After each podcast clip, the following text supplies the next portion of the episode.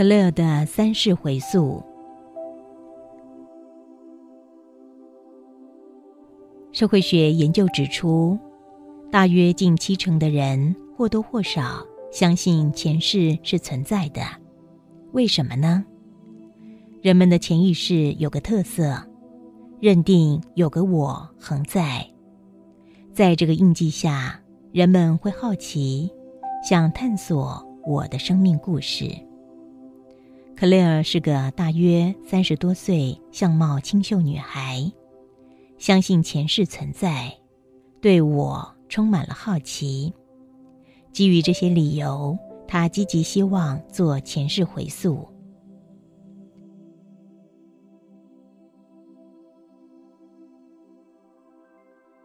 克莱尔的前世回溯摘要。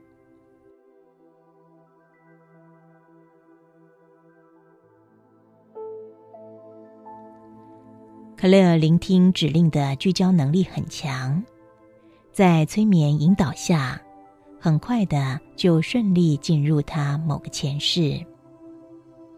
什么是很快的进入某个前世呢？许多人面对前世回溯都颇有动机，想要经验，但有些人心中会有个疑问：我能够进入前世吗？期望透过催眠。成功的进入前世存在的四个关键因素：第一个，个案得要相信前世存在。如果心存怀疑，那他的潜意识就不会为他打开前世回忆之门。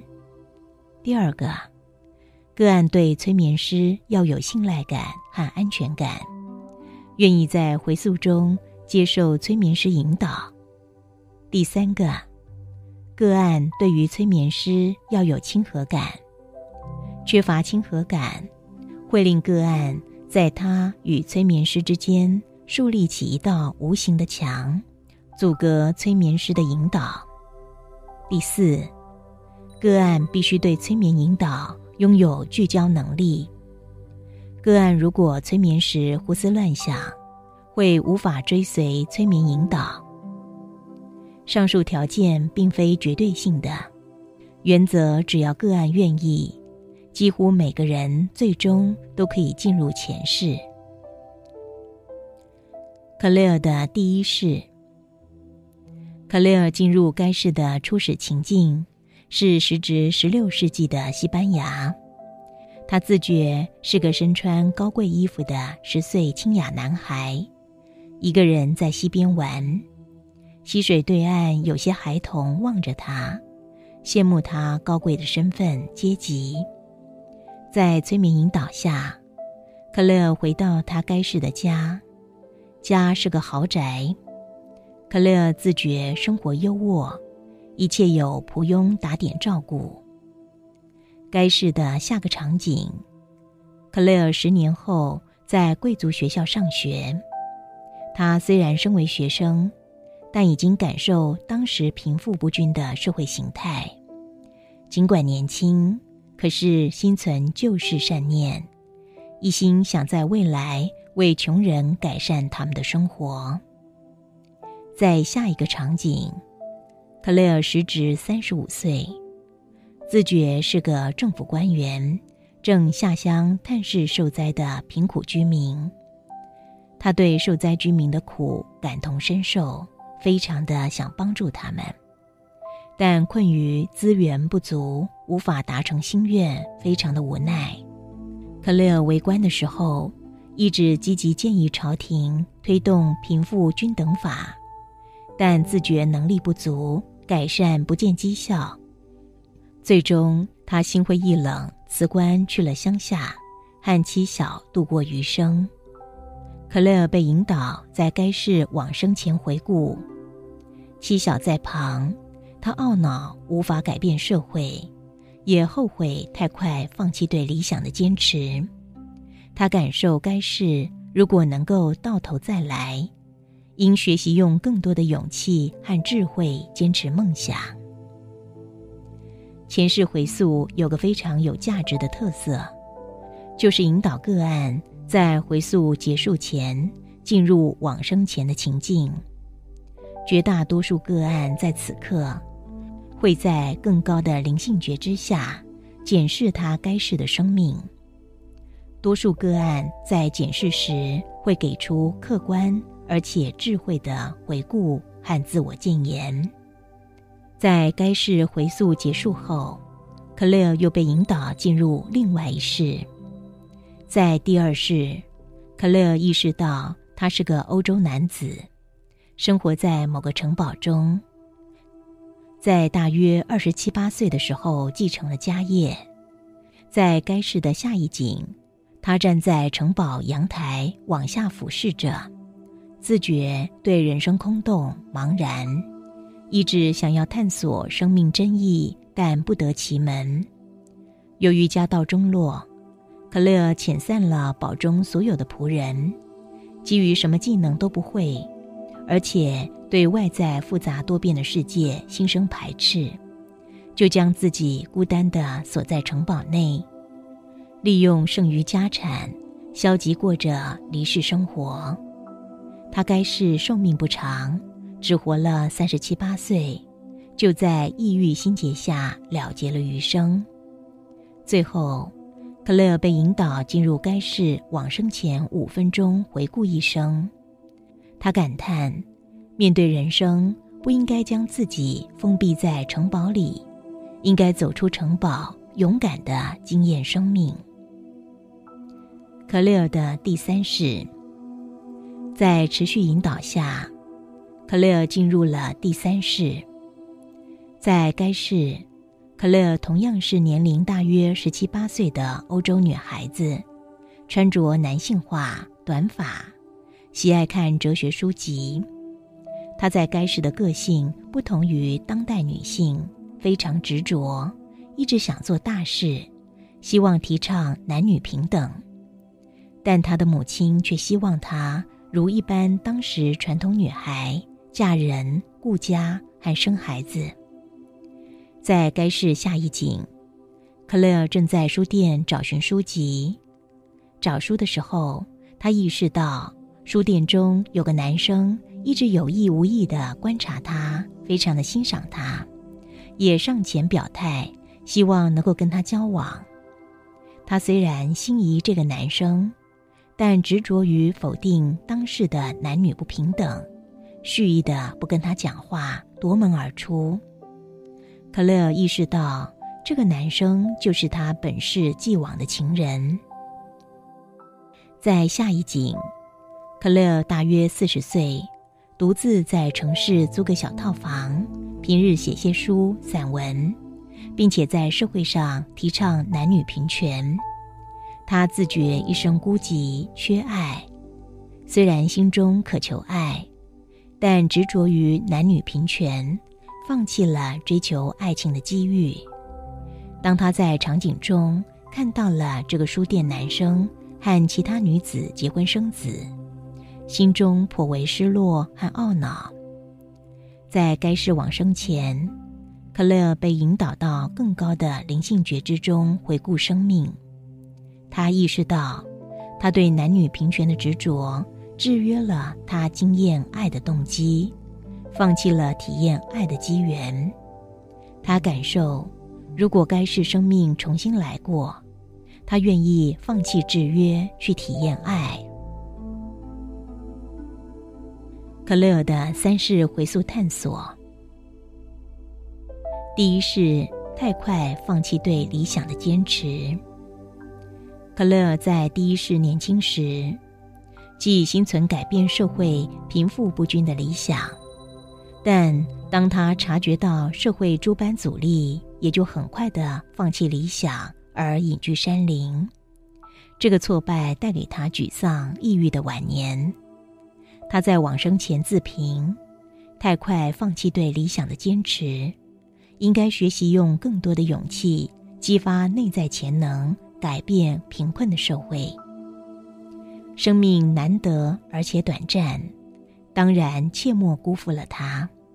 应该要竭尽所能让它精彩，精彩到像国庆天空灿烂的烟火，而非如同点燃的小火柴般引火为暗。每天只是无趣的燃烧生命。几乎每个人心中或多或少都有个梦想，也会想在生命中去追梦。追梦过程也许有苦有难，但追梦。令生命过得精彩、欢喜，值得赞许。从结论来说，论及令生命精彩、做心里想去做的，很多人都交了白卷。有人在纽约街道上摆了一个黑板，邀请路人在黑板上写下他们这辈子最大的遗憾。在众多路人的参与下，黑板上琳琅满目的。写着一大堆人，他们心中没能追寻的梦想和遗憾。许多人恐惧追梦，因为追梦需要勇气。面对追梦，如果你介意无法掌控无常的外境，介意成败荣辱，或介意失败带出沮丧和自卑，那会掉入自设的陷阱，令你在梦前却步。从智慧角度思考，生命一切经历，不管结果如何，成功或失败，都是虚空的镜花水月，最终都带不走。既然如此，面对追梦，何不聚焦在经验、享受过程，而非执着结果呢？能够拥有随缘的追梦心吗？这里要分享一个。英国古代勇敢的 Lady Godiva，她的故事。最近最当红的伴手礼之一就是 Godiva 巧克力，但很少人知道 Godiva 的来由。Godiva 源自于十一世纪英国利奥夫里克伯爵的美丽妻子的名字 Godiva 夫人。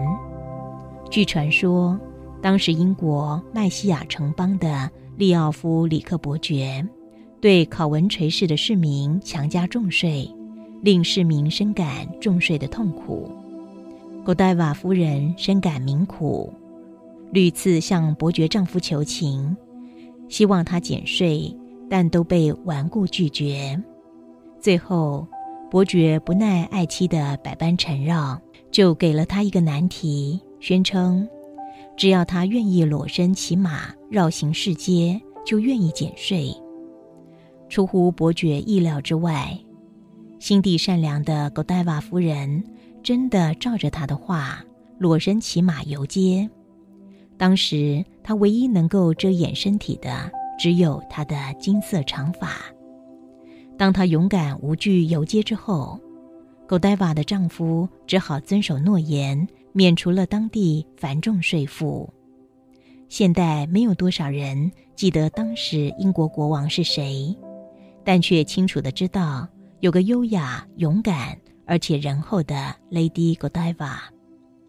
十九世纪的约翰·科里尔为 Lady Godiva 画了一幅裸身游行的写实画像，令他勇气的裸身游街事迹名留千古。克雷尔在他第一个前世，因为过度介意追求理想的结果而气馁，放弃了梦想。他清醒后，透过回溯经验，自觉面对生命有了另类觉知和更积极的企图心。他放下了既往传统的人生观，辞去一直不喜欢的工作，放松的在家里放空。希望透过静心聆听心灵讯息，告知他该如何去追梦。他这个回溯后的醒思，相信对他未来营造生命的精彩度会是加分的。第二是孤寂无趣的人生，比拟人生像是规划欧洲旅行。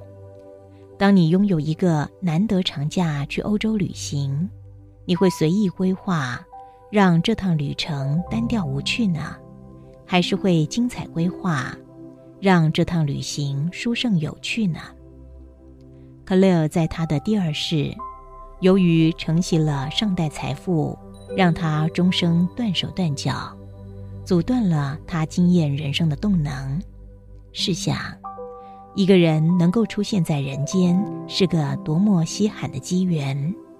既然人生难得，何不好好的珍惜人生，尽情的去经验人生呢？克雷尔的第二世颓废人生并非罕见，近代许多年轻人面临类似问题。我认识很多家世良好的年轻人，生活资源富足。在没有任何努力下，就拥有一切财富、地位和享受。就因为如此，他们忘了聆听心中寻梦的叮咛，心灵如孤寂无趣的沙漠。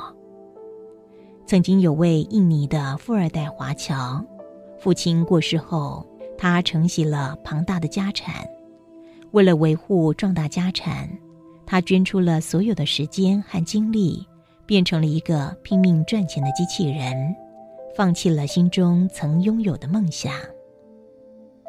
人生难得，拿起你的画笔去丰盛人生吧。第三是预设的心灵制约，创造恐惧。克雷尔在他的第三世回溯，执着于男女平等的心念。这个心念让他制约了他的生命，而不能自由的经验人生，也让他放弃了追求爱情的机缘。催眠后，克雷尔在自省中觉察到，他面对本世生命存在类似的心灵制约，缺乏真正的自由。我们面对人生，想做什么就做什么，想要什么就要什么。但我们真的自由吗？一些人在生命中会不知觉的被既往生命经验、集体潜意识、哲学、信仰或教条制约了心灵自由，而令生命不能如蝴蝶般自在的在花丛中飞舞。举享受为例，我曾经在演讲中公开调查，问观众。最喜欢吃的三道菜中有没有鲍鱼和鱼翅？全场绝大多数的人宣称不爱吃鲍鱼和鱼翅。如果这个调查属实，高级喜宴中必须要有鲍鱼和鱼翅呢？答案无他，集体潜意识绑架了我们。再举投资谈绑票，绝大多数人投资。会听从投资专家的谏言，但依据历年统计，金融投资专家对金融投资的预测平均准确率连百分之五十都没有。专家和一般民众相同，存在着投资盲点。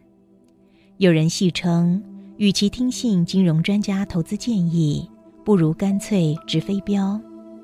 那明知如此。为什么很多人仍然愿意听信专家呢？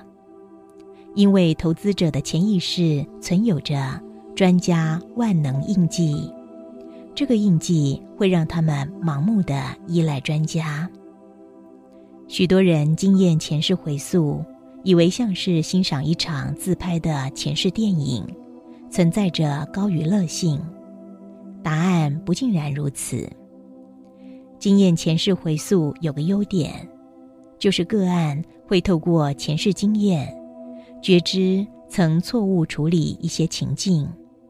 这个觉知不单只是理性下的觉知，它同时会自动植入潜意识中，形成横在印记。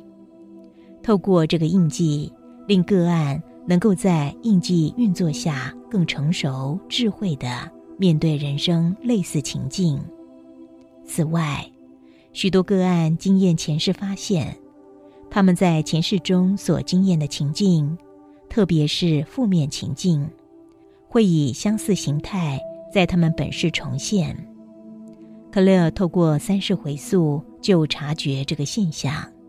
透过这个现象，值得探索的是，累世人生只是独立的单纯经验呢，或者在这个背后存在着学习的规划呢？这是一个非常值得探索的议题。如果生命不独仅仅是经验，它的背后隐藏着规划，那负面情境的累世重现，暗指着人来到人间，面对的各类无常情境背后，存在着学习的课业。当课业没有完成时，会在下一世继续学习。直到课业完成为止。我曾经帮过一个女孩子做过几次回溯，在她那几世的回溯中，都在讨爱下经验失败的男女情爱，而且都是以悲剧收场。透过回溯，他意识到学习真爱是他累世的课业。如果人来人间存在着学习课题，那么。面对人生情境或挑战，您会选择消极的面对修习功课，或是选择积极的完成功课？